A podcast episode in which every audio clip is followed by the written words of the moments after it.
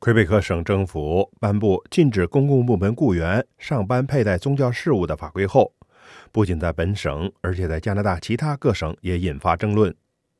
本月初，安大略省立法机关就通过了谴责这一法案的决议，而曼尼托巴省除了谴责之外，还在魁北克省的法语出版物上刊登广告，希望那些不愿受此法案约束的人到该省工作和定居。这一广告周四出现在魁北克的报纸上，用整版的篇幅列出为什么要搬到曼尼托巴省的理由。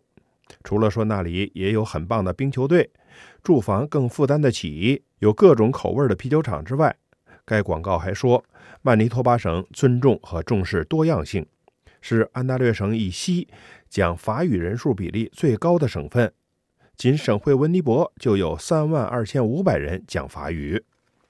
由于该省总理布莱恩·帕里斯特此前多次抨击魁北克的二十一号世俗法案，他作为领袖的进步保守党在省议会周三还提出一项决议，谴责魁北克这一法律，包括温尼伯在内的许多城市也谴责该法律。因此，在魁北克刊登这样的广告被看成是新一轮的攻击。而魁北克省总理弗朗索瓦·勒戈星期四对此表示了不满。他说：“曼尼托巴省总理应该把工作重点放在本省的重要事务上。”乐哥说：“我认为这些广告费可以更好地用在曼尼托巴省的法语服务上。帕里斯特先生应该努力将自己的人留在曼尼托巴。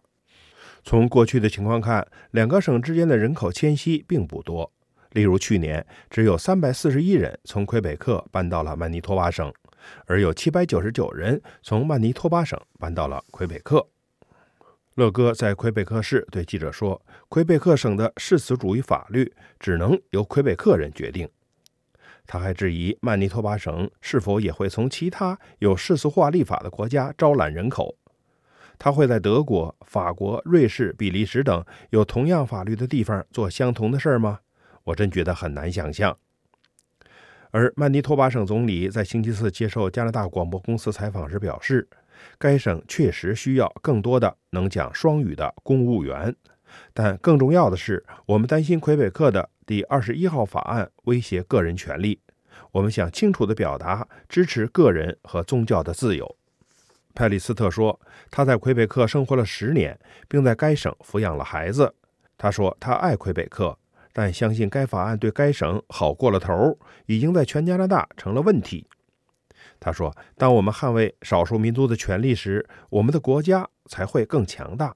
我相信魁北克也是这样。”就在曼尼托巴省和魁北克省之间就二十一号法案争吵之际，魁省一些受到该法案影响的穆斯林妇女表示，曼省的提议确实有吸引力。